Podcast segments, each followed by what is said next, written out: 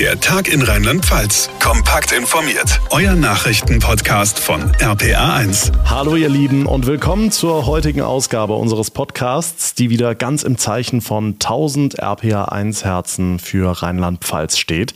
Unsere Initiative für mehr Organspende. Ich bin John Segert. Freut mich sehr, dass ihr einschaltet.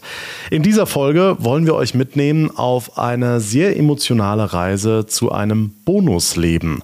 Tamara Schwab ist Anfang 30, eine sehr, sehr sympathische und lebenslustige junge Frau, die trotz mehreren Herzstillständen, Nahtoderfahrungen, einer Fehldiagnose und letztlich einer Herztransplantation nie die Hoffnung auf ein glückliches und erfülltes Leben verloren hat.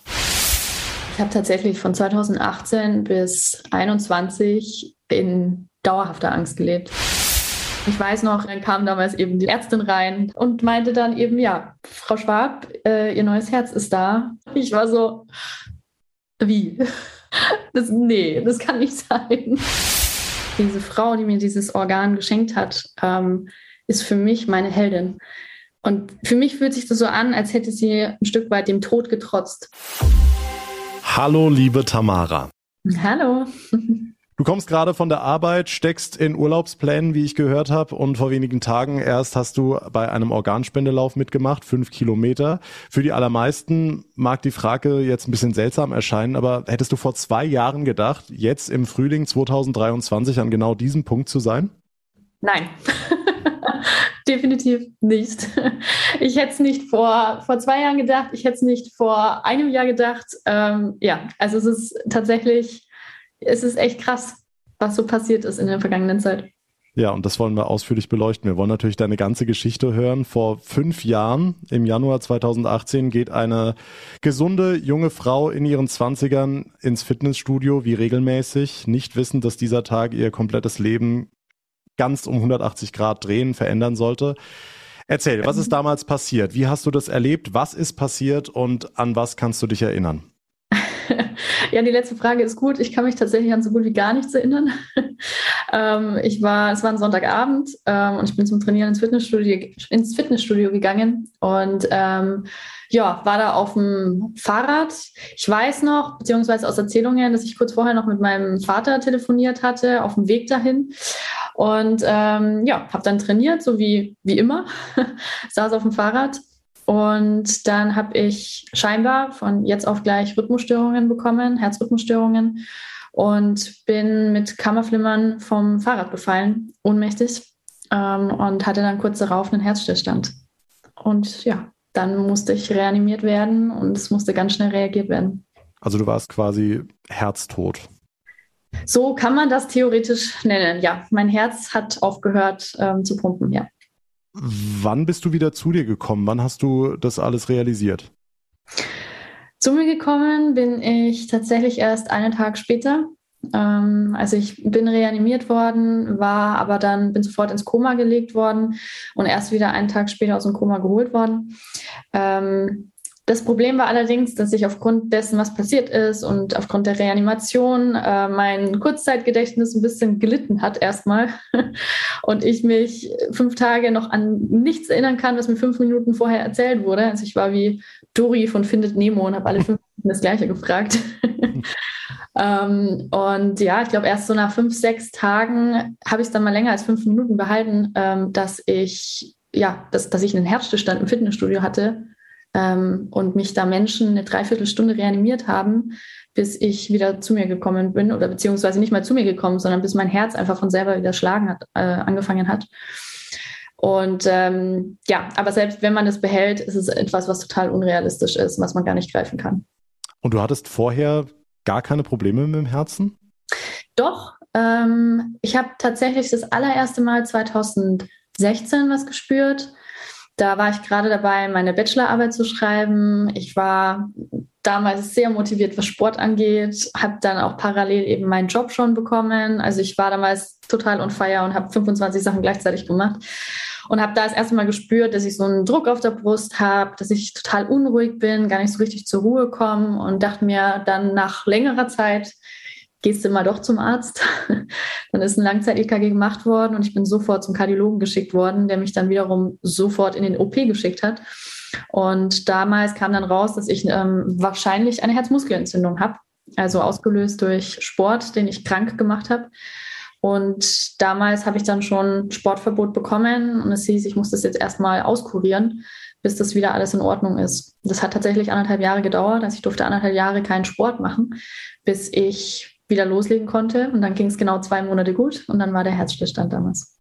Und dann wurde aber im Krankenhaus ja erstmal ein bisschen gesucht. Also dann hat man keine Herzmuskelentzündung festgestellt, sondern äh, wann hat man was diagnostiziert?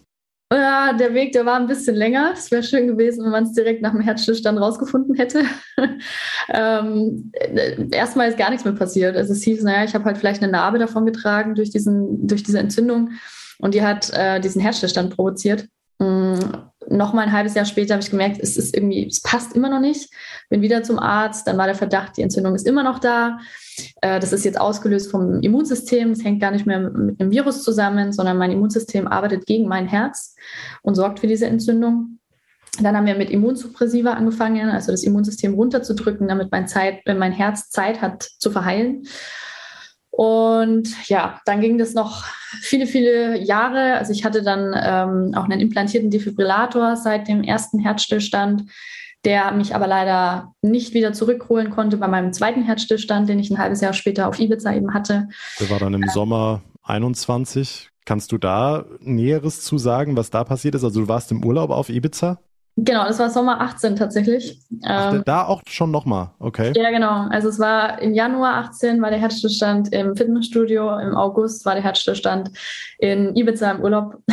Und ähm, ja, ich hatte davor eben so eine Immuntherapie bekommen. Äh, das hieß damals, das ist alles gar kein Problem. Da kannst du dann erst recht in Urlaub fahren, dann geht es dir gut. Und ja, ich habe dann schon gespürt, dass es mir eben nicht so dolle geht. Ich bin aber trotzdem dann noch geflogen und ähm, anderthalb Tage später hatte ich dann im Frühstücksraum äh, wieder Herzrhythmusstörungen, hatte damals fünf Schocks von meinem Defibrillator bekommen. Also der hat mich fünfmal hintereinander innerhalb von, weiß nicht, vielleicht einer Minute oder so geschockt bin dann ohnmächtig geworden und musste wieder reanimiert werden, weil der Defi eben mich nicht wieder zurückholen konnte oder die Rhythmusstörungen nicht beenden konnte. Also da kannst du dich dran erinnern, an diesen ja. Fall?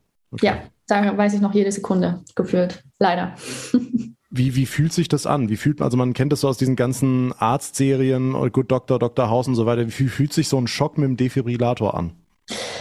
Ähm, ja, es gibt so zwei Beschreibungen. Ähm, die einen sagen, es ist wie ein Pferdetritt vor die Brust und zwar mit vollem Karacho. Ähm, würde ich unterschreiben. Mhm. Ich beschreibe es auch ganz gerne. Also vielleicht hat mal der eine oder andere an einen äh, Elektrozaun gelangt und hat eine mhm. Gewisch bekommen.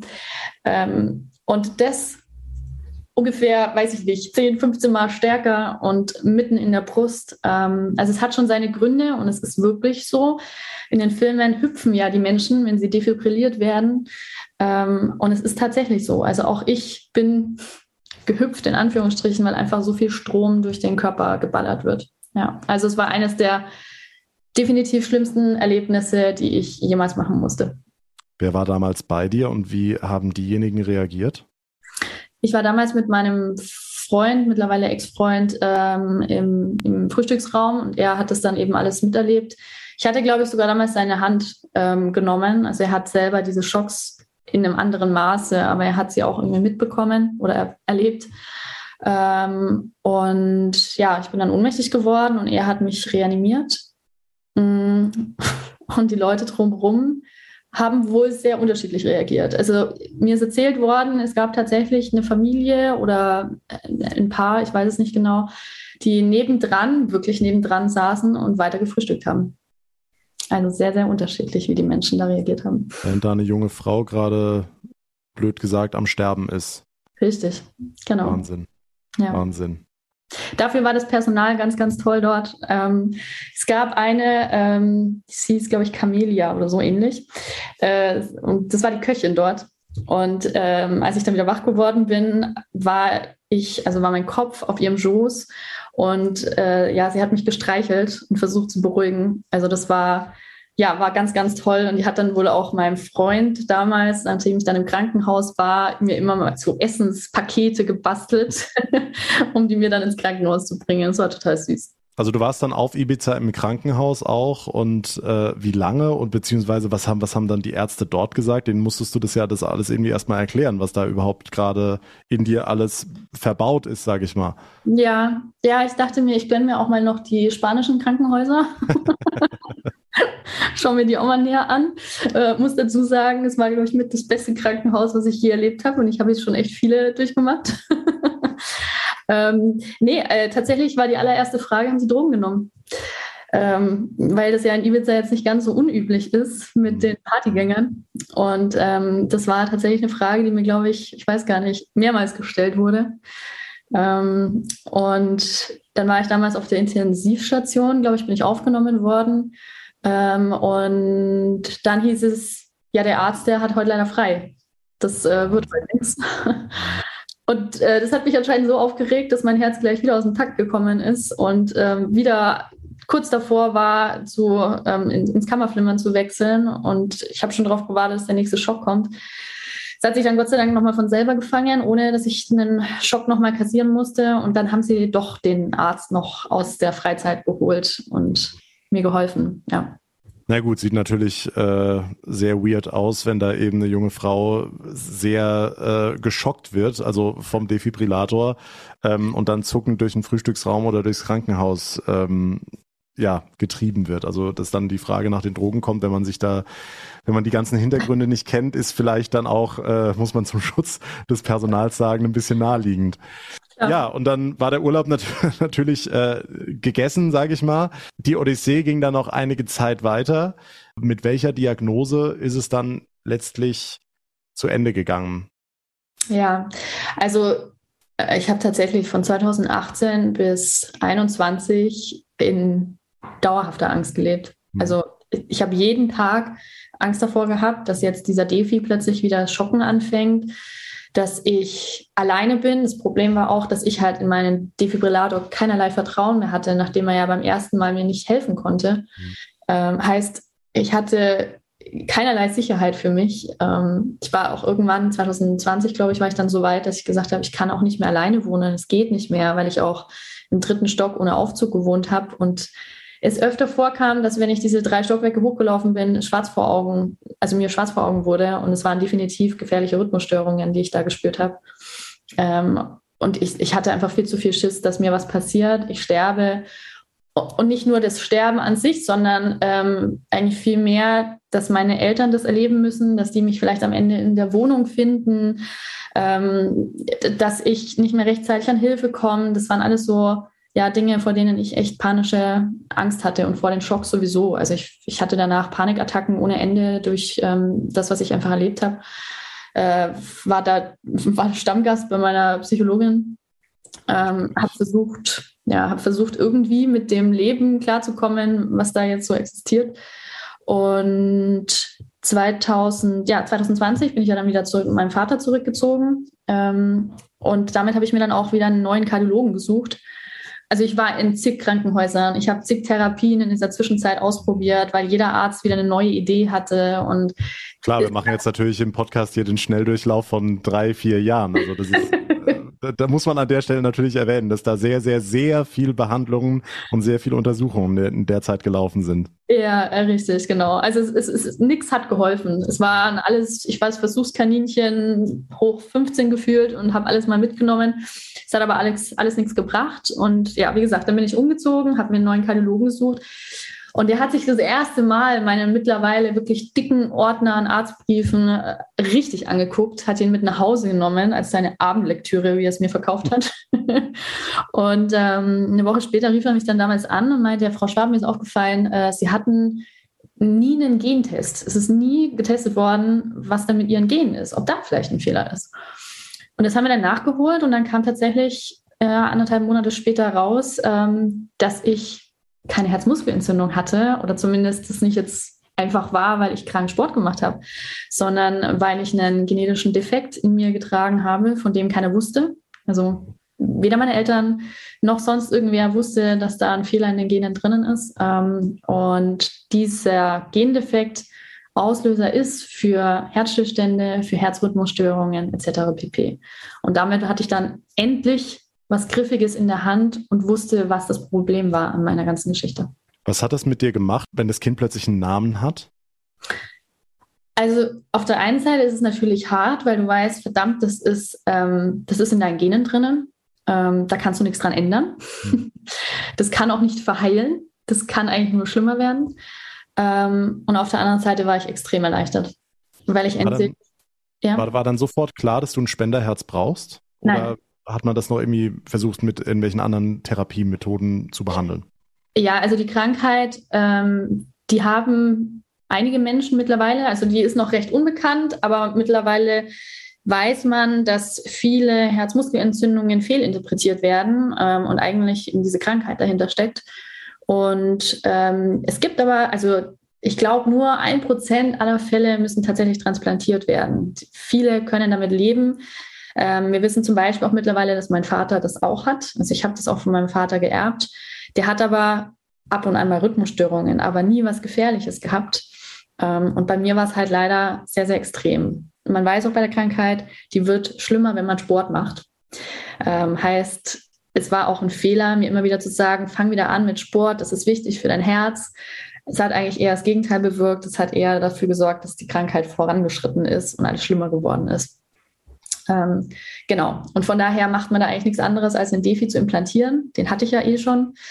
Ähm, und zu hoffen, Sportverbot zu verpassen und zu hoffen, dass es nicht nochmal eskaliert. Ähm, ja, aber es war trotz allem eine Erleichterung für mich zu wissen, jetzt weiß ich endlich, was es ist. Und vor allem, ich weiß auch, ich bin nicht selber an meiner Krankheit schuld. Mhm. Ich habe jahrelang damit gekämpft, dass ich dachte, hey, du warst der Fehler, du hast dir zu viel zugemutet Du hast wohl Sport gemacht. Hm. Genau, richtig. Und ich war, ich habe es nie bewusst gemacht. Also wissen wir auch mittlerweile, ich habe nicht Kranksport gemacht, aber ich dachte immer, vielleicht hatte ich so viel Stress, dass ich gar nicht gemerkt habe, dass ich krank bin, habe parallel den Sport gemacht und bin dadurch krank geworden. Und das war schon für mich eine Riesenerleichterung zu wissen, ich bin nicht selber schuld. Aber die Erleichterung hat ja nicht lange gehalten, weil irgendwann ist es ja dann doch nochmal zugespitzt, dieses ganze Thema, weil dann irgendwann die Sache kam, äh, sie brauchen ein Spenderherz. Wodurch ist das dann eskaliert? Mhm. Also tatsächlich war dieser Satz, sie brauchen ein Spenderherz, für mich die größte Erleichterung, die es überhaupt gab. Ernsthaft? ja. Kann ich gleich nochmal drauf eingehen. ähm, ja, also es kam dazu, weil ich noch mal ein halbes Jahr später, also nach dieser Diagnose, ähm, zu meiner besten Freundin übers Wochenende, eigentlich nur für einen Tag, äh, zu meiner besten Freundin nach München wollte. Ähm, habe sie besucht und dann meinte sie spontan, hey, bleib doch noch eine Nacht. Fahr erst morgen früh. Ähm, ich glaube, das war mein großes Glück, weil ich an diesem Abend äh, bei ihr zu Hause auf der Couch plötzlich wieder gefährliche Rhythmusstörungen hatte. Und die hätte ich ansonsten im Auto gehabt. Ähm, sie waren so schlimm, dass ich kurz vor dem Schock war tatsächlich, aber es, es blieb noch drunter, Gott sei Dank. Wir haben dann einen Rettungswagen gerufen. Ähm, die konnten Gott sei Dank mit Magnesium und Kalium das alles wieder in den Griff bekommen. Und ich bin aber dann ins Krankenhaus gekommen, hatte, ich glaube, zwei Tage später dann eine Operation. Ähm, es gab immer noch so die Option, diese Stellen im Herz, die diese Rhythmusstörungen verursachen, zu veröden, also zu verbrennen sozusagen. Ähm, und dadurch können die nicht mehr diese Fehlsignale leiten. Das haben wir gemacht. Ähm, nach der OP hieß es, war erfolgreich. Und nochmal zwölf Stunden später, glaube ich, habe ich dann plötzlich in einer Nacht acht Schocks wieder von meinem Defibrillator bekommen. Und damit war klar, ähm, diese Operationen machen es eigentlich nur noch schlimmer als besser. Wir, das ist keine Lösung mehr. Es gibt keine Lösung mehr für mich. Wir haben jetzt alles ausprobiert von A bis Z. Ähm, und es gibt jetzt eigentlich nur noch diesen einen Weg Richtung Transplantation. Ähm, und ich weiß noch, ich hatte diese drei, die ersten drei Schocks, äh, bin wach geworden, hatte dieses ganze Personal um mich, ich hatte diese Schmerzen von den Schocks. Ich war aufgelöst ohne Ende und ich habe damals die Ärztin gefragt in dieser Situation, was noch passieren muss, damit ich endlich ein neues Herz bekomme, weil es für mich einfach keine Lebensqualität mehr war. Verständlich, ja dauerhaft mit dieser Angst zu leben, das, ja, das, es ging, ich konnte nicht mehr. Ich war wirklich an meinem psychischen Ende. und ähm, ja, genau, dann haben wir, also muss ich noch dazu sagen, ich musste trotzdem ziemlich boxen, dass wir dann diesen Weg gehen Richtung Transplantation, ähm, weil Ärzte wieder meinten, mir ging es doch jetzt wieder gut, ich könnte doch eigentlich auch wieder nach Hause. Wir brauchen das Thema Transplantation vielleicht doch noch nicht. Ähm, ich habe mich dann durch, durchgekämpft und äh, wirklich Druck gemacht und dann haben wir, sind wir doch den Weg gegangen. Mit Hilfe von anderen Menschen, die eben nicht in diesem Krankenhaus waren, wo ich lag, sondern in anderen Krankenhäusern.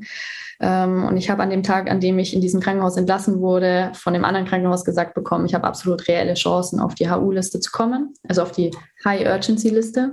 Genau. Also für Fälle besonderer Dringlichkeit. Genau, weil anders hat man gar keine Chance, ein Herz zu mhm. bekommen. Mhm. Also es gibt noch eine andere Liste, die heißt T-Liste. Mhm. Da ist man drauf, das ist ganz nett, aber da hat man keine reelle Chance auf äh, ein Herz. Nur auf der HU-Liste. Genau. Und nach der Aussage bin ich auch gar nicht mehr nach Hause gekommen, habe dann die ganzen Untersuchungen gemacht für die Transplantation oder für die Listung. Ähm, und nochmal zwei Wochen später stand ich dann tatsächlich auf der Liste.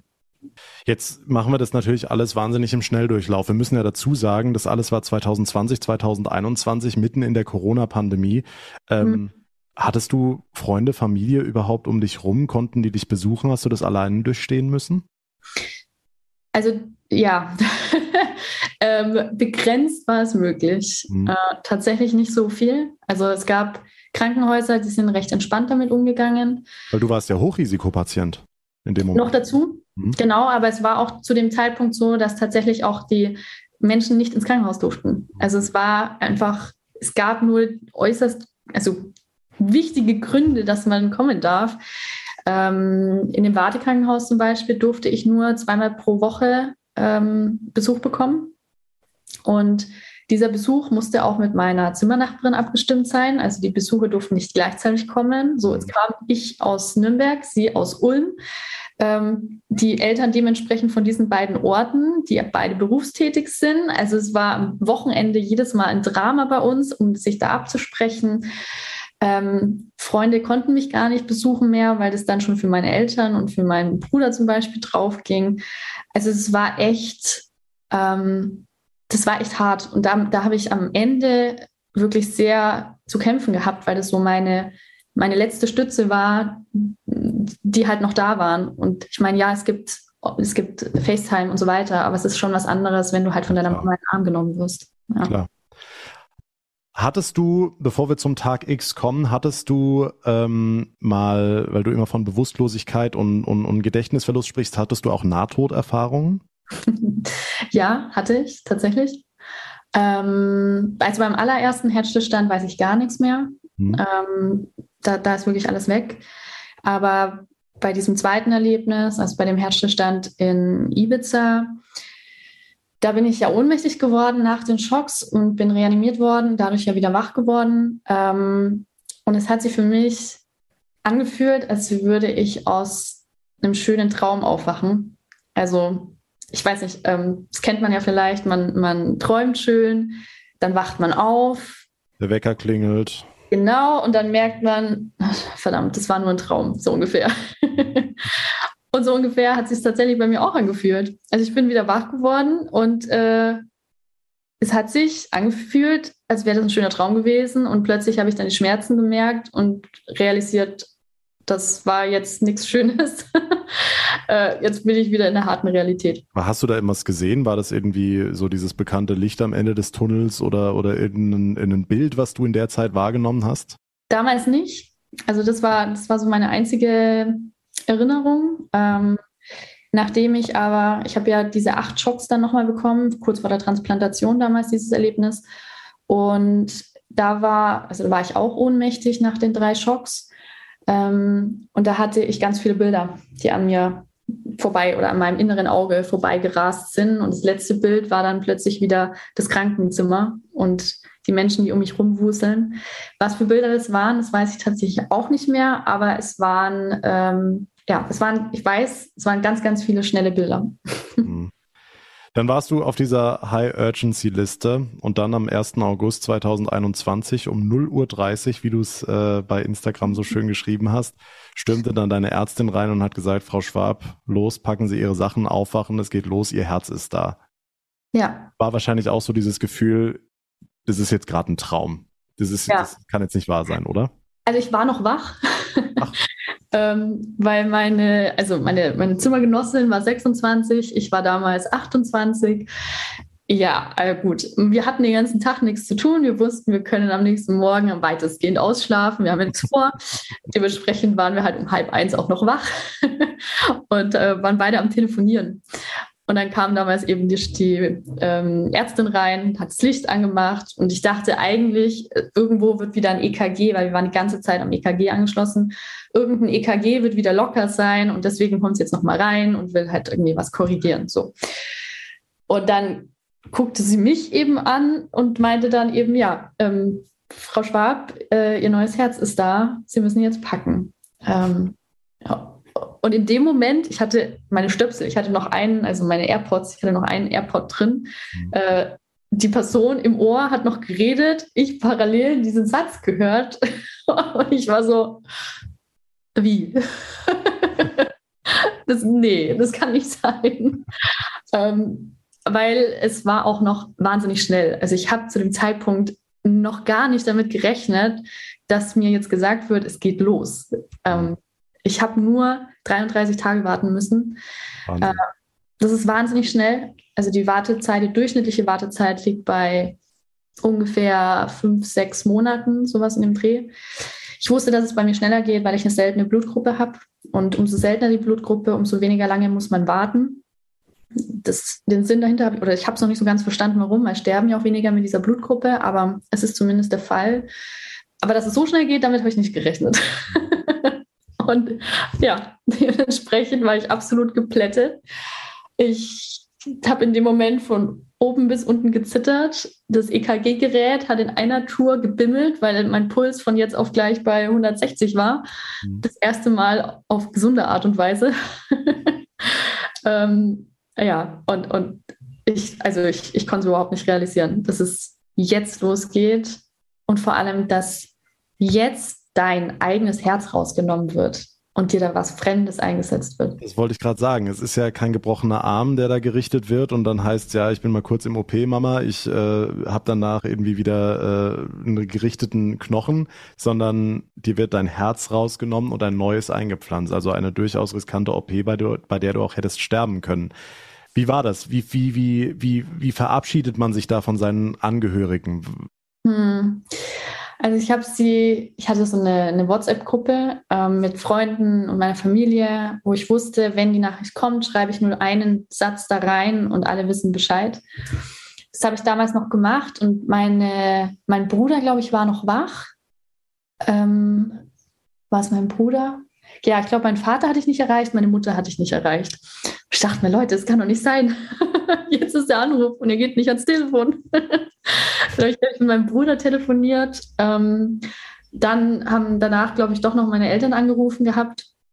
Dann ging es ins Krankenhaus und eigentlich war der Plan, dass um 5 Uhr schon die Operation beginnt, also um 5 Uhr nachts. Mhm. Ähm, und im Krankenhaus, also ich war, ich war in einem Wartekrankenhaus, bin dann in das richtige Krankenhaus, wo transplantiert wurde, gefahren. Und dann hieß es dort, nee, da gibt es noch ein paar Sachen zu klären. Ähm, die OP wird jetzt erst auf nächsten Mittag verlegt werden, also auf mhm. 1 Uhr ungefähr. So. Ja, wunderbar. Und dann liegst du da um 1 Uhr nachts im Krankenhaus und weißt, du musst jetzt noch fast zwölf Stunden warten, bis es endlich losgeht, an Schlaf nicht zu denken. Und ich habe angefangen, ähm, ja, den wichtigsten Menschen nochmal Nachrichten zu schreiben, ähm, ihnen zu sagen, dass ich sie lieb habe, ähm, dass alles gut gehen wird. Ich habe noch teilweise mit Freunden auch nachts tatsächlich noch telefoniert gehabt, äh, die da gerade im Urlaub waren und noch wach waren. Ähm, also warst du da die ganze Zeit gewiss, es geht gut aus oder setzt man sich dann schon mit dem, mit dem eigenen Sterben auseinander? Von wegen, vielleicht schreibe ich dieser Person jetzt gerade zum allerletzten Mal. Ich habe diesen Gedanken nie gehabt, glaube ich. Ähm, also in dem allerersten Moment denkst du dir schon, oh Gott, hoffentlich geht das alles gut. Mhm. Aber ich hatte, ich hatte so eine, ich hatte so ein Vertrauen. Das war echt komisch. Aber ich wusste, weil es waren so viele, es waren so viele Zufälle, die da schon wieder aufeinander getroffen sind, dass ich eben in München zufälligerweise war und ich wurde in der Vergangenheit eben nur in München behandelt, ähm, dass es zufällig eben wieder in München passiert ist, dass ähm, ich zufälligerweise wieder auf Menschen gestoßen bin, die mir dann wieder weitergeholfen haben. Ähm, das hat alles so ineinander gespielt, dass ich mir dachte, es macht keinen Sinn, wenn es jetzt schief geht. Das macht keinen Sinn. Dann, dann hätte ich schon vorher sterben können. Das, das ist so unlogisch. Das klappt. Also das es braucht jetzt dieses Happy End, ja. Richtig. Und ähm, ja, nee, ich habe ich hab nicht dran gezweifelt. Und ich wusste auch, ich meine, das muss ich dazu sagen, ähm, die Wahrscheinlichkeit, diese OP zu überleben, die glaube ich, jetzt muss ich lügen, aber ich glaube bei 97 Prozent oder so. Also die OP selber ist mittlerweile, das ist alles so auf Profiniveau, dass da gar nicht mehr so wahnsinnig viel passieren kann. Und ich wusste ja, hey, ich lebe sowieso schon die ganze Zeit mit dem Tod. Weil es hätte ja davor auch schon jederzeit passieren ja. können, dass ich Herzstillstände habe und es ist Feierabend. Ähm, von daher, ich habe nicht dran gezweifelt. Dann war zwölf Stunden später tatsächlich die OP und dann, also wenn ich eine Narkose bekomme, Vollnarkose, dann denke ich, oh Gott, hoffentlich erzähle ich keinen Scheiß, wenn ich aufwache oder so, dass ich dann irgendwie total Blödsinn rede und irgendwelche Videos von mir im Internet kursieren. Bei dir ist es ja dann, hoffentlich wache ich überhaupt wieder auf oder beziehungsweise du warst ja dann sicher. Also wie war der Moment, als du die Maske aufgesetzt bekommen hast und gesagt, Frau Schwab, wenn Sie aufwachen, haben Sie ein neues Herz? Hm, also eine Maske kriegt man nicht. Ähm, man wird, also das wird in, in eine Vene reingemacht oder in eine, ja, in eine Vene wird es reingespritzt. Ähm, erstmal war ich damit beschäftigt, dass wir diesen verdammten Zugang reinbekommen in mich, weil das immer ein Drama war. Es hat erstmal ewig gebraucht mit Betäubung und weiß der Kuckuck was allem, erstmal diese Zugänge zu legen. Und ich habe mich da in ein Zimmer gelegt und da hat oben drüber, also an der Decke, war, glaube waren Alpen oder so. Also da war so ein schönes Bild oben an der Decke. Ähm, und das ist auch das Letzte, an das ich mich erinnern kann. Also es hat wohl dann irgendwann geklappt und dann haben sie mir das reingeballert und ähm, wenn mich nicht alles täuscht, haben sie damals schon gesagt, so ja, jetzt gute Nacht, gell? Und dann wachst du mit einem neuen Herzen auf, wenn du das nächste Mal wieder die Augen aufmachst. Süß. Ja, und dann Hat es aber drei Tage gedauert, bis du die Augen aufgemacht hast, weil du hast ja dann drei Tage im Koma gelegen. Mhm. Das hat mir keiner erzählt, dass das passieren kann. also es war nicht beabsichtigt, sondern das ist dann passiert, oder? Das kann passieren. Ähm, also bei mir war es, war der Grund, äh, weil mein neues Herz ein Ticken größer ist als mein altes Herz. Ähm, und dadurch, und dann war es auch noch geschwollen, aufgrund dieser OP einfach. Und auch der Rest meines Körpers war geschwollen und dadurch konnte man den Brustkorb nicht verschließen und auch den Herzbeutel nicht verschließen, weil hätte man den Herzbeutel um das, also jeder hat einen Beutel um das Herz rum, ähm, hätte man den verschlossen, dann wäre zu viel Druck auf diesem geschwollenen Herz gewesen und es hätte zu Schäden führen können. Mhm. Und deswegen haben die, also ich beschreibe es mal salopp, haben die ein Pflaster drüber geklebt über den offenen Brustkorb, haben zwei Tage gewartet, äh, bis ich, bis das alles abgeschwollen war oder drei Tage gewartet und haben mich dann erst wieder zunähen können und dann aus dem Koma geholt. Also es kommt ab und an vor. Mhm. Mir war es aber nicht bewusst, dass das passieren kann. so, aber jetzt versetz dich nochmal in die Lage, du machst die Augen auf nach diesem Koma. Ja. Und es schlägt ein komplett fremdes Herz in deiner Brust. Wie, an welche Sekunde erinnerst du dich? Was war das erste, was du wahrgenommen hast? Und was war das erste Gefühl, vor allem, was du gefühlt hast? Das erste Gefühl war eigentlich nur, oh mein Gott, was hast du dir da angetan? also ich hatte Schmerzen des Todes gefühlt. mir hat alles wehgetan, aber am allermeisten hat mir mein Rücken wehgetan. Also es war gar nicht mal und mein, ähm, mein nicht mein Nacken, sondern vorne eben der vordere Bereich vom Hals. Ähm, äh, das war, ich weiß, ich habe mich so beschwert und ich hatte den Durst meines Lebens. Ich habe nie Durstgefühl, aber da hätte ich, glaube ich, ich weiß nicht, eine ganze Badewanne austrinken können.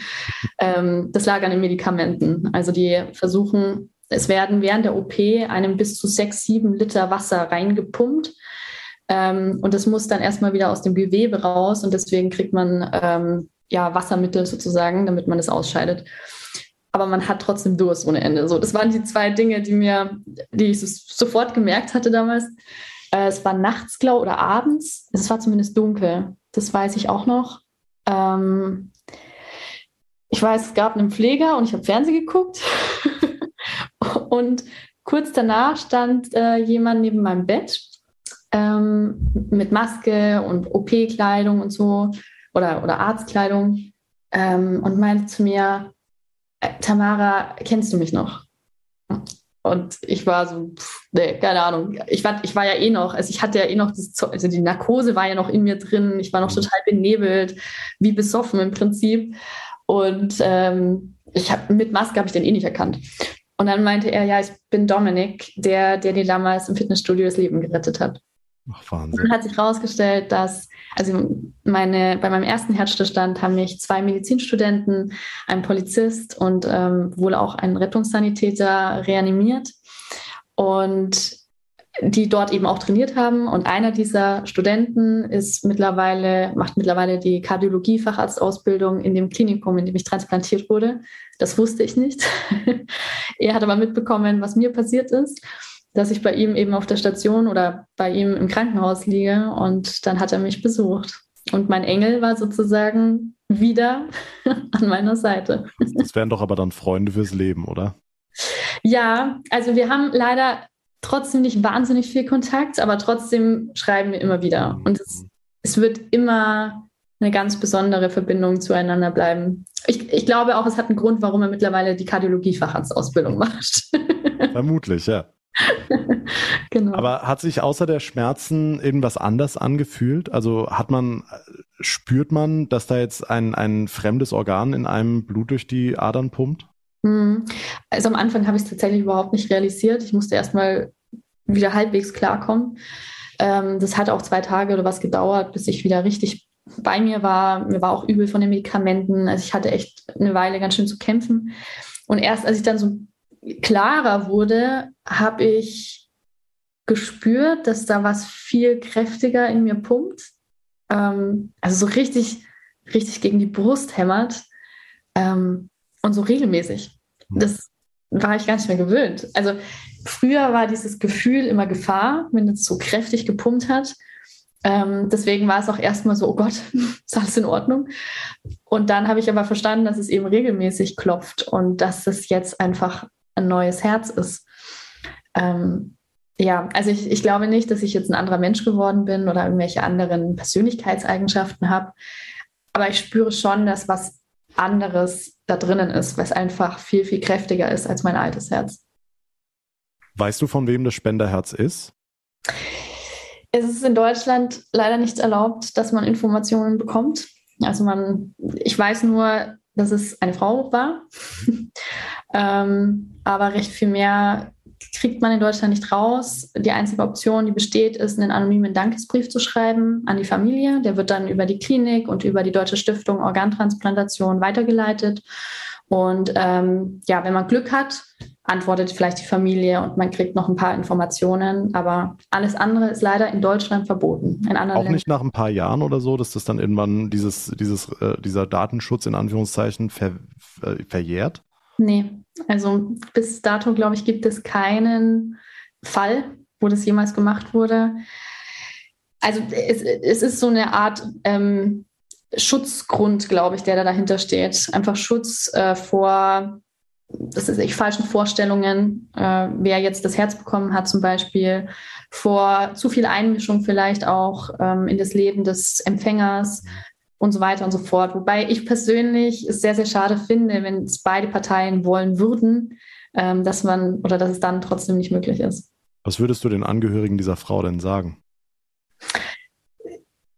Es ist, also ich, ähm, ich habe einen Brief schon geschrieben ähm, und man versucht irgendwie diese Dankbarkeit in Worte zu fassen. Das ist so schwierig, weil das kommt so häufig noch vor, dass ich irgendwas erlebe und, und im nächsten Moment mir die Tränen in die Augen kommen, weil ich einfach realisiere, dass ich das gerade nur erlebe, weil mir ein, ein fremder Mensch sein Herz geschenkt hat. Und diese Familie jetzt gar nicht ja, mitbekommt, was dieses Herz, also dieser Teil ihres Menschen noch erleben kann. Und ähm, ja, das passiert immer mal wieder, dass diese Dankbarkeit einen so richtig überschwemmt und man gar nicht weiß, wohin mit seinen Gefühlen. Und was sind glaube, das für Momente? Also, das wäre jetzt die nächste Frage gewesen. Was, was, sind das für Momente, in denen du da so, du sprichst ganz oft von deinem zweiten Leben und dass du eigentlich, dass kein Tag vergeht, ähm, an dem du diese, dieser Spenderin für dieses tolle zweite Leben, dieses große Geschenk dankst. In welchen Momenten ist es, in denen du ganz besonders emotional wirst? Also es war beispielsweise, als ich das erste Mal wieder in den Flieger gestiegen bin und nach ähm, Portugal gefahren oder geflogen bin, ähm, da saß ich dann an der Algarve, an der Klippe und dann siehst du da den, keine Ahnung, Sonnenuntergang oder einfach diese wahnsinnig schöne Kulisse und dich packt es einfach. Ähm, weil du realisierst, dass du das gerade nur erleben kannst, weil dir diese Chance gegeben wurde oder dieses Herz gegeben wurde. Oder auch Du hast vorhin noch den Organspendelauf erwähnt. Auch das ähm, ist ein wahnsinnig emotionaler Moment, dass das wieder möglich ist. Ähm, ich war letztes Jahr auf einer Hochzeit in Mallorca und ähm, bei einer Freundin. Und diese, diese Hochzeit stand, also ich hatte eine Bucketlist ähm, aufgeschrieben und hatte die an meinem Fenster am, äh, im, im Wartekrankenhaus geklebt. So, mit allen möglichen Dingen, die ich unbedingt noch erleben möchte. Und da war eben einer der Punkte, dass ich diese Hochzeit erleben kann, weil ich schon eingeladen war. Und dann plötzlich ein Jahr später auf dieser Hochzeit zu sein, was ja eh schon ein emotionaler Moment ist, wenn jemand heiratet, aber dann sich noch bewusst zu werden, dass man einfach das jetzt erlebt, weil man diese Chance bekommen hat mit dem Herz, das war schon, das packt einen. Kann ich mir vorstellen. Was steht da noch drauf, wenn ich fragen darf, auf dieser Bucketlist? Einmal nach Südafrika reisen. Steht noch ganz, ganz oben in der Liste. ähm, ich würde ganz gerne einmal Kitesurfen oder Wakeboarden ausprobieren. Das steht auch noch drauf. Einmal wieder Skifahren, das habe ich schon abgehakt. Hm. Ähm, einmal wieder mit dem Flieger verreisen, auch das habe ich schon abgehakt. Ähm, einmal Helikopter fliegen. Hast du auch abgehakt, habe ich gesehen habe bei Instagram. Auch, genau. auch schon abgehakt. Ja, genau. Das lautet so verschiedene Sachen. Ja. Hast du denn irgendwelche Einschränkungen? Kannst du denn irgendwas von dieser Bucketlist nicht erfüllen? Also ich, ich habe vorhin im Vorgespräch gehört, fünf Kilometer bist du gelaufen. Das schaffen Leute mit einem gesunden eigenen Herzen nicht, die jetzt eben nicht so viel Wert auf Sport legen. Inwiefern musst du Einschränkungen in Kauf nehmen? Ich kann echt sagen, es, ist, es sind im Vergleich zu meinem vorherigen Leben fast gar keine Einschränkungen. Also klar, ich nehme Medikamente. Ähm, die Medikamente haben auch haben einen großen Einfluss. Die drücken mein Immunsystem dauerhaft nach unten, damit mein Immunsystem mein Herz nicht als Fremdkörper erkennt und mein Herz abstößt sozusagen. Äh, bedeutet aber gleichzeitig auch, dass ich schneller, dass ich eine Erkältung bekomme, schneller Corona bekomme, extremer die Verläufe sind, dass ich da halt einfach aufpassen muss ähm, mit kranken Menschen, äh, mich da fernhalten muss, dass ich auch zum Beispiel ein erhöhtes Krebsrisiko habe, also auch da regelmäßig zu Vorsorgeuntersuchungen gehen muss. Ähm, Gerade Haut, Hautkrebs ist ein großes Problem, heißt, ich muss mich immer einschmieren, wenn ich in die Sonne gehe. Das sind halt so, sag mal, Begleiterscheinungen. Ähm, Mit einer Vita aber alles verschmerzbar, oder? Sehe ich genauso. und ähm, ja, was jetzt Sport angeht, ist tatsächlich auch wieder eigentlich alles erlaubt. Ähm, ich merke nur, das neue Herz ist nicht mit Nerven verbunden. Die mussten ja abgeknapst werden, als das alte Herz rausgenommen wurde. Und dadurch ähm, reagiert, also mein Herz reagiert nur und, und schlägt schneller, ähm, wenn elektrische, äh, wenn, wenn hormonelle ähm, Veränderungen entstehen. Also wenn ich Adrenalin zum Beispiel ausschütte, dann fängt mein Herz an zu schlagen oder schneller zu schlagen. Bei gesunden Menschen, da ist es, da läuft es über elektrische Signale. Also das ist ich, der Kopf sagt so, du musst jetzt schneller schlagen, unterbewusst sozusagen, dann, dann fängt das Herz an, schneller zu schlagen. Das geht auch viel schneller. Ähm, und genau das merke ich. Also wenn ich jetzt beispielsweise das Joggen anfange, dann ist es für mich am Anfang total schwierig, weil mein Herz eben lange braucht, bis es mal schneller schlägt. Und es schafft aktuell auch nur einen Impuls von 130 ungefähr. Höher kriege ich nicht hin. Und dann komme ich irgendwann an den Punkt, wo ich einfach nur noch japs und hechel, weil ich einfach keine, nicht mehr genug Sauerstoff bekomme, weil das Herz einfach so chillig unterwegs ist. ähm, ja, und, und da komme ich dann ab und an mal an meine Grenzen. Aber das sind echt Kleinigkeiten. Also da kann ich easy drüber wegschauen. Ist dein emotionales Herz davon irgendwie betroffen? Also du hast jetzt diese Hochzeit angesprochen, die dich zu Tränen gerührt hat, aber ähm, also man, man sagt ja mal, das geht mir sehr zu Herzen oder, oder mein Herz schlägt höher, wenn ich Person X sehe. Ähm, spürst du da irgendwelche Veränderungen? Ich dachte erst, dass ich nicht mehr ganz so gefühlsdusselig bin. Aber das hat sich, glaube ich, wieder gelegt. ähm, nee, also tatsächlich, ich, ich glaube, ich bin ein, ein deutlich äh, dankbarer Mensch geworden und ein Mensch, der viele Dinge mehr schätzt als früher. Ich glaube aber nicht, dass das jetzt was mit dem Herz an sich zu tun hat, sondern mit den Erlebnissen, die ich einfach ja, hatte in, in der Vergangenheit. Mhm. Und von daher glaube ich jetzt nicht, dass ich mich verändert habe in der Hinsicht. Mhm. Jetzt hast du dieses tolle zweite Leben eben nur, weil jemand anders dir dein Herz gespendet hat. Also Organspende ist ein riesiges Thema, was für dich buchstäblich zum Herzensthema geworden ist. Mhm. War das denn auch schon vor deiner, deinem Herzstillstand 2018 so? Warst du schon vorher jemand, der sagt, ich würde im Falle des Falles Organspenderin sein? Oder hat sich das durch diese ganze Odyssee verändert? Mm, ich war tatsächlich vorher schon Organspenderin. Ähm, meine Mama hat mich dazu gebracht. Also ich glaube, als ich 15, 16 war, sowas in dem Dreh, hat die mir den Organspendeausweis hingeknallt und hat gesagt, mach dir da mal drüber Gedanken. Äh, das ist ein wichtiges Thema. Ich bin ja bis heute da sehr, sehr dankbar drum, dass sie mir, dass sie das, diese Aufgabe sozusagen in die Hand genommen hat und mich mit diesem Thema konfrontiert hat, damit ich mich mal mit auseinandersetze, weil dieses Thema einfach so wahnsinnig wichtig ist. Ähm, und das meiner Meinung nach eigentlich jedes Elternteil mal machen sollte, damit die Kinder da auch drüber nachdenken. Ähm, und auch heute ich jetzt sagen kann, ähm, ich denke jetzt nicht anders über die Organspende, nur weil ich selber ein Organ gebraucht habe, sondern ich hätte das, ich wäre vorher auch schon bereit gewesen zu spenden und habe es jetzt eben in Anspruch genommen auch. Ja und gehst natürlich jetzt noch offensiver in die Werbung für den Organspendeausweis. Würdest du denn diese Widerspruchslösung begrüßen, wie es in anderen Ländern der Fall ist, dass du quasi als Organspender geboren wirst äh, und aktiv widersprechen musst, dass du eben dein Organ nicht zur Verfügung stellen willst im Falle des Todes? Hm.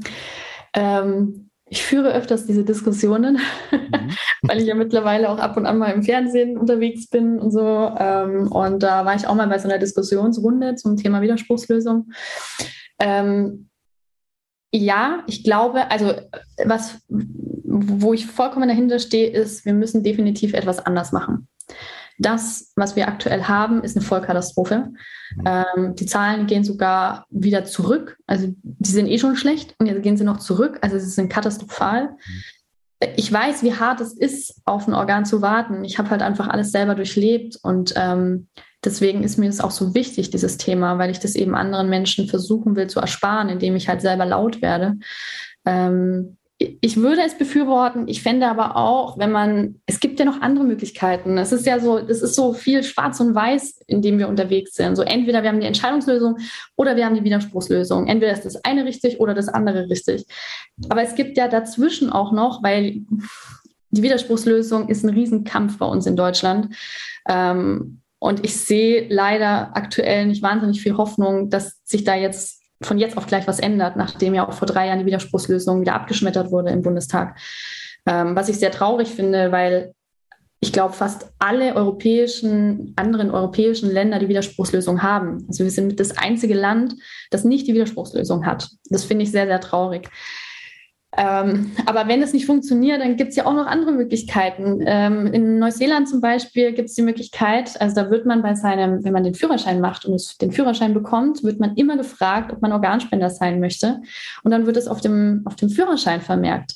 Das finde ich eine mega coole Idee. Mhm. Das hat vielleicht nicht jeder, aber ähm, viel, viel mehr als den Organspendeausweis und den hat man halt auch oft dabei. Mhm.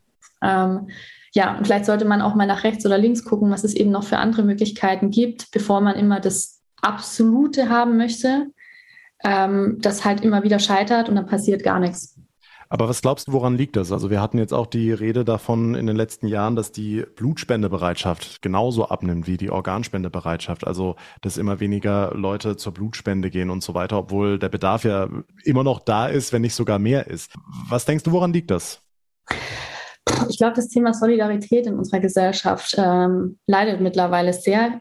Man hat es ja auch ein Stück weit während Corona gemerkt. Ähm, dieses Thema Solidarität das war ja, war ja ein großes Diskussionsthema bei dem Thema Corona.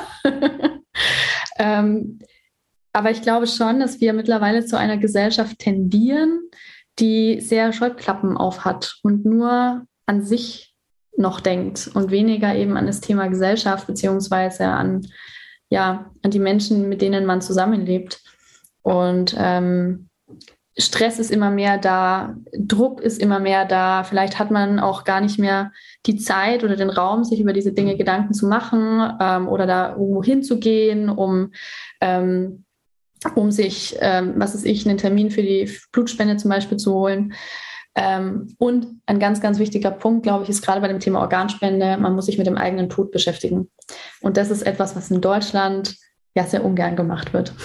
Mhm, in der Tat. In welcher äh, Weise würdest du sagen, die Aufklärung müsste mehr sein? Müssten vielleicht irgendwie solche Sachen auch an Schulen thematisiert werden? Ja, ja. Ich glaube, Schulen wären ein ganz, ganz, ganz, ganz großer Punkt. Ein ganz wichtiger Stellhebel in der ganzen Geschichte, äh, weil man auch weiß, dass ähm, ja, dass, dass Jugendliche viel offener sind bei dem ganzen Thema ähm, und auch ich glaube, umso älter man wird und umso näher der Tod an einen rückt, umso weniger will man drüber nachdenken. Wenn es aber alles noch gefühlt sehr, sehr weit weg ist, ist man vielleicht eher bereit, mal darüber nachzudenken. Und von daher ist es für mich, es ist ein wahnsinnig wichtiges gesellschaftliches Thema, was für mich definitiv mit in die Schulen, in den Biologieunterricht oder wo auch immer hingehört, damit man da einmal drüber spricht ähm, und auch vor allem diese Irrglauben, diese, diese Märchen, die so rumschwirren, äh, endlich mal endlich mal wegbekommt aus, aus, dem, aus der Denke des Menschen. Was ist denn eines dieser Märchen? Also es gibt ja durchaus Leute, die jetzt nicht nur ähm, Scheuklappen aufhaben, wie du sagst, sondern es gibt Leute, die sich durchaus damit beschäftigen. Aber ein Kritikpunkt, den ich ganz oft gelesen habe oder auch in meiner Zeit als Rettungssanitäter noch gehört habe, war, ähm, im Falle der Reanimation bei einem schweren Unfall würde man als Organspender vielleicht nur 50 Prozent bei der Reanimation geben, weil, ach komm, den lassen wir sterben, ähm, weil da können wir noch in Anführungszeichen die Ersatzteile rausholen, ähm, während man für einen Nicht-Organspender dann vielleicht ein bisschen mehr gekämpft hätte, gegebenenfalls das Leben gerettet hätte. Ja, genau. Das ist zum Beispiel eins der größten Ammenmärchen. ähm, wenn man sich ein bisschen damit äh, auseinandersetzt, ähm, erfährt man zum Beispiel, dass man, also man kann nur Organspender werden, wenn im Krankenhaus der irreversible Hirntod diagnostiziert wird. Heißt, wenn ich an einer Unfallstelle versterbe, kann ich gar kein Organspender werden. Das ist eben genau der Punkt, den, glaube ich, ganz, ganz viele Menschen eben nicht wissen. Ich muss lebendig ins Krankenhaus kommen. Dort muss dann über mehrere Tage, das ist ein riesen Prozess, wo alle möglichen Menschen beteiligt sind, muss dieser Hirntod erst eindeutig diagnostiziert werden. Und erst dann kann man darüber reden, möchte dieser Mensch Organspender sein oder nicht sein oder wollte er es sein. Ähm, und dann geht diese nächste Maschinerie, wenn es heißt ja, dann geht die nächste Maschinerie mit der DSO und so weiter und so fort, ähm, wird dann gestartet. Mhm. Ähm, und was auch noch total wichtig ist, das wissen auch wenige, das Krankenhaus, wo dieser Mensch hinkommt, der vielleicht am Ende dann hirntot ist, das verdienen so gut wie gar nichts an diesen Menschen. Also für die ist es teilweise sogar lukrativer, wenn die diesen Intensivstationenplatz für jemanden hergeben, dem man anschließend noch ein paar OPs verpassen kann, sage ich jetzt mal so krass gesprochen, ähm, als einen Menschen, der hirntot ist, den man über mehrere Tage in diesem Bett liegen lassen muss, wo man aber nichts mehr machen kann, ähm, bis klar ist, der wird jetzt die Organe an den und den spenden. Mhm. Also die Krankenhäuser haben da auch nichts von. Oder nicht viel zumindest. Ähm, und das sind alles so Punkte, also die Krankenhäuser sind gar nicht so scharf drauf. Ähm, dann die Wahrscheinlichkeit, also wenn ich an der Unfallstelle versterbe, ist sowieso Feierabend, dann werde ich kein Organspender. Das sind alles Punkte, die eben gegen dieses Ammenmärchen äh, sprechen. Du machst dich verdammt stark dafür. Das äh, muss man dir natürlich auch äh, hoch anrechnen. ähm, jetzt haben wir bei RP1 diese große Aktion 1000 Herzen für Rheinland-Pfalz am Laufen, mit der wir eben auch für Organspende werben wollen. Geht nicht nur um Herzen, das ist nur der, der Titel, sondern allgemein um das Thema Organspende. Wir wollen die Menschen ermutigen, sich mit dieser Frage auseinanderzusetzen und bieten auch äh, jederzeit Hilfestellung, sich einen Organspendeausweis zu beantragen.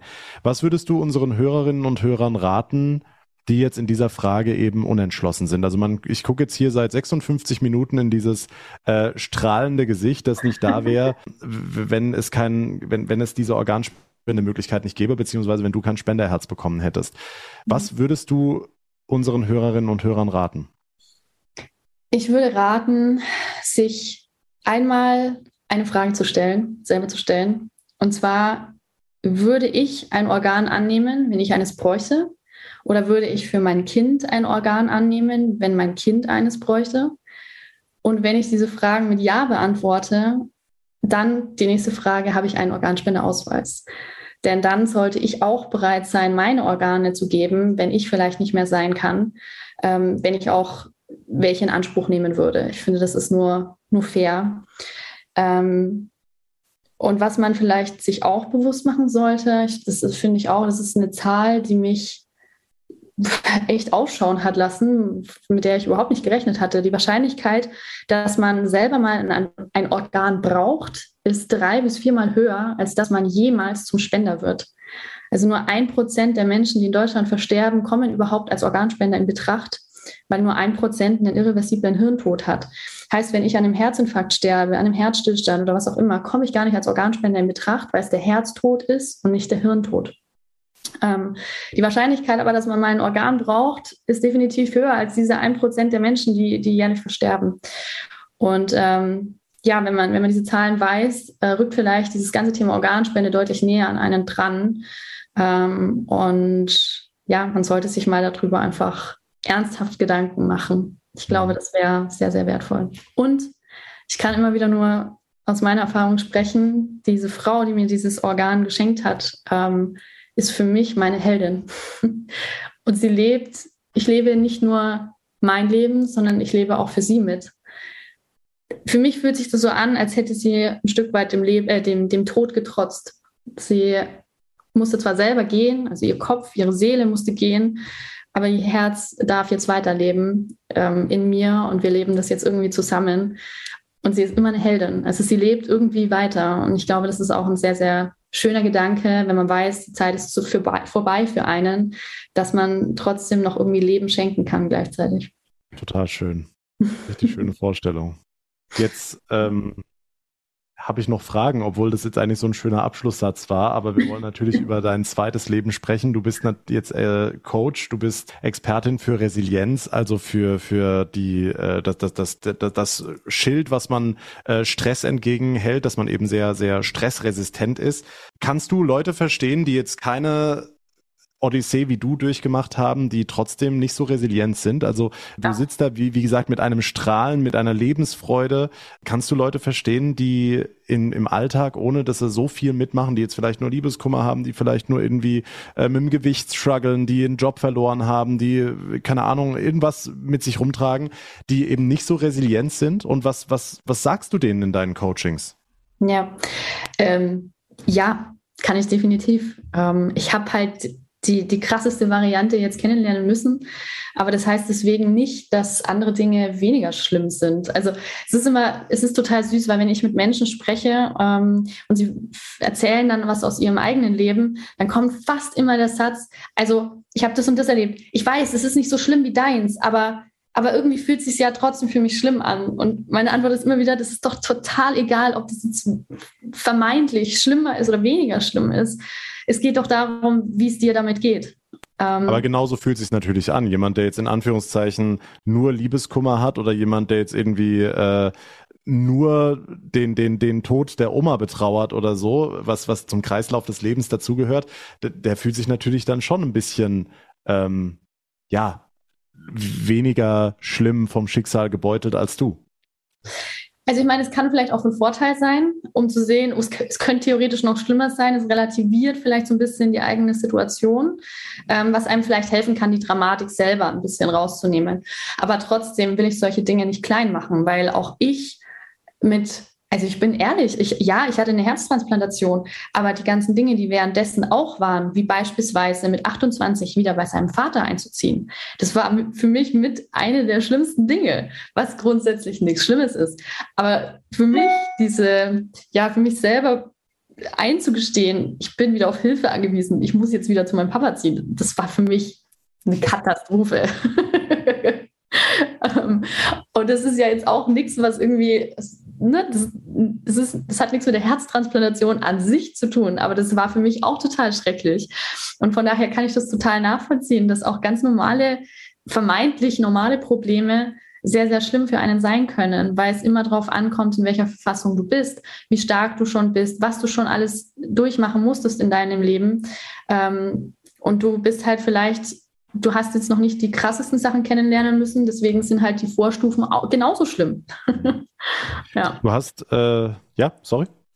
Du hattest noch erwähnt, ähm, was, ich, was ich den Menschen rate. Mhm. Ähm, ich habe für mich herausgefunden, dass es, ähm, also es, man sagt, es gibt sieben Säulen der Resilienz. So, das ist die Theorie. Lustigerweise sind es aber immer unterschiedliche sieben Säulen. also je nachdem, wer da das Buch schreibt, ist es mal die Säule und mal die Säule. Ähm, aber immer sieben. Und ich habe für mich auch festgestellt, dass es weitaus mehr Dinge sind, die mir geholfen haben, resilient im Alltag zu sein. Ähm, und das auch nicht nur bei einer Herztransplantation, sondern auch in den alltäglichen Problemen. Ähm, und je nachdem, wenn ich mit meinem Gegenüber spreche, finde ich heraus, wo sind vielleicht Schwachpunkte, wo kann man dran arbeiten. Ähm, und dann versuche ich entsprechend diesen Punkten, wo ich die Baustellen sehe, sozusagen den Menschen Übungen an die Hand zu geben, um sie eben in diesen Aspekten zu stärken, damit sie insgesamt resilienter dann in ihren herausfordernden Lebenssituationen sind. Also du gibst die Erfahrung schon so weiter, dass man das auf jedes Problem quasi übertragen kann. Ja, also ich glaube, von diesen 20 Faktoren, keine Ahnung, wenn ich jetzt beispielsweise im Job ständig im Stress bin und, und mich ständig über meinen Chef aufrege oder über meine Situation in der Arbeit, wie auch immer, dass man da auch wieder von diesen 20 Punkten, die ich für mich analysiert habe, vieles rausnehmen kann für seine eigene Situation. Also Thema Akzeptanz beispielsweise. Was, also sich bewusst zu werden, was kann ich ändern in meiner Situation und was kann ich nicht ändern. Und das, was ich nicht ändern kann, muss ich lernen zu akzeptieren weil ansonsten baller ich meine Energie nur unnötig raus und sollte lieber meine Energie in die Dinge setzen, die ich verändern kann. Das ist zum Beispiel ein Beispiel. Oder ähm, was auch meiner Meinung nach ganz, ganz wichtig ist für jeden, mit seinen Ressourcen anständig zu haushalten. Also wenn ich, ich muss mir bewusst werden, was gibt mir Energie, was frisst mir Energie und wie ist das Verhältnis zwischeneinander. Wenn ich merke, dass ich viel zu viele Energiefresser in meinem Leben habe und keine Energiespender, Klar, dann geht mein Akku, dann ist es so wie bei den Handys, dann habe ich irgendwelche versteckten Apps, die mir meinen Strom ziehen und ständig ist mein Akku leer. Und genauso ist es im echten Leben. Ich habe viele Dinge, die mir Energie fressen, aber zu wenig, die mir Energie spenden und dadurch ist mein Akku ständig im orangenen oder roten Bereich. Schönes Bild. äh, du hast auch ein Buch geschrieben, das war sogar vor deiner Herztransplantation, mein Speed Dating mit dem Tod. Sitzt du schon an Teil 2 jetzt? Sitze schon an Teil 2. Ehrlich, ja? Okay. Ja, es, ich musste es tun, denn das letzte Kapitel meines äh, ersten Buches war ähm, Happy End oder Never Ending Story. Das war so die, die letzte Überschrift.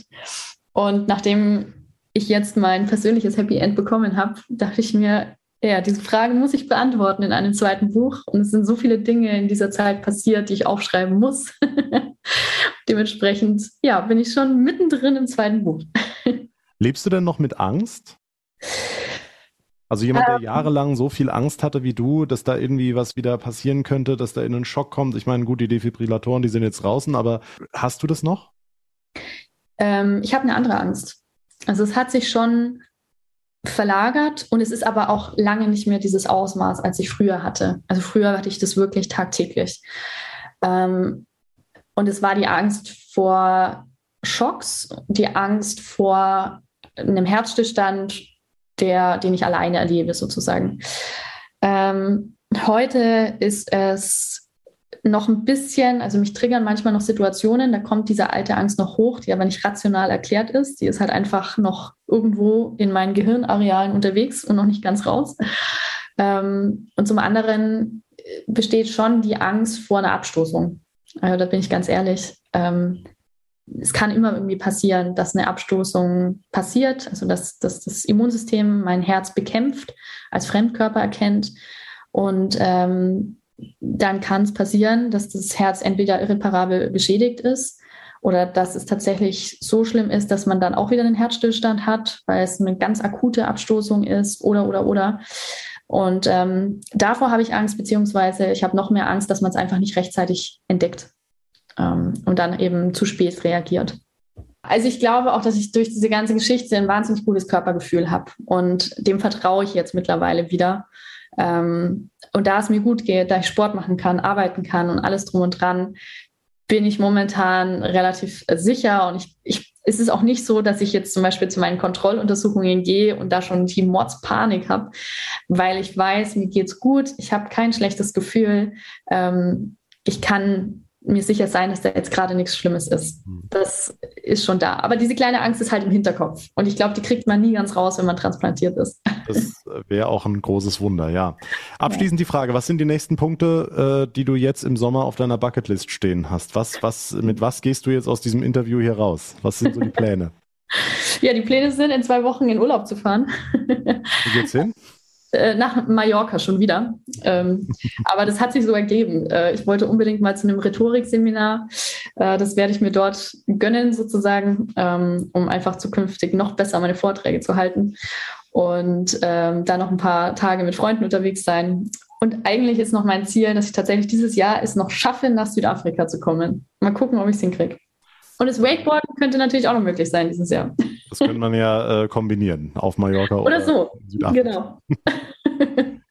Alle Infos zu dir, Tamara, und zu deinem Buch, zu deinem Coaching und zu deiner ganzen Geschichte haben wir in den Show Notes verlinkt. Ähm, ich danke dir wirklich von ganzem Herzen buchstäblich, dass wir jetzt über eine Stunde deine wirklich sehr bewegende und emotionale Geschichte hören dürfen, dass du dich hier so emotional nackig gemacht hast und uns so an diesem ganzen Gefühlschaos und allem, was dazugehört, teilhaben lassen hast. Vielen, vielen Dank und sehr dir gerne. auf jeden Fall alles Gute weiterhin.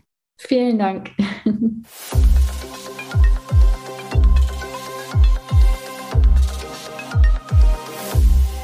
Und nach dieser Achterbahnfahrt der Gefühle sind wir schon wieder am Ende dieser Podcast-Folge angekommen. Ich würde mich sehr freuen, wenn ihr unsere heutige Ausgabe teilt und ganz wichtig, abonniert unseren Podcast auch, sodass ihr keine Folge mehr verpasst. Denn in der nächsten Ausgabe werden wir noch tiefer in den eigentlichen Prozess einer Herztransplantation eintauchen. Wie genau sieht der Weg eines Spenderherzens aus? Vom Spender zum Empfänger, wie genau funktioniert das medizinisch und wie lange kann ein Mensch eigentlich ohne Herz Herz und auch ein Herz außerhalb des Menschen überleben? Wir klären viele wichtige Fragen, also ich freue mich, wenn ihr auch in der nächsten Folge wieder mit dabei seid. Bis dahin wünsche ich euch eine gute Zeit. Tschüss. Der Tag in Rheinland-Pfalz, euer Nachrichtenpodcast von RPA1. Jetzt abonnieren.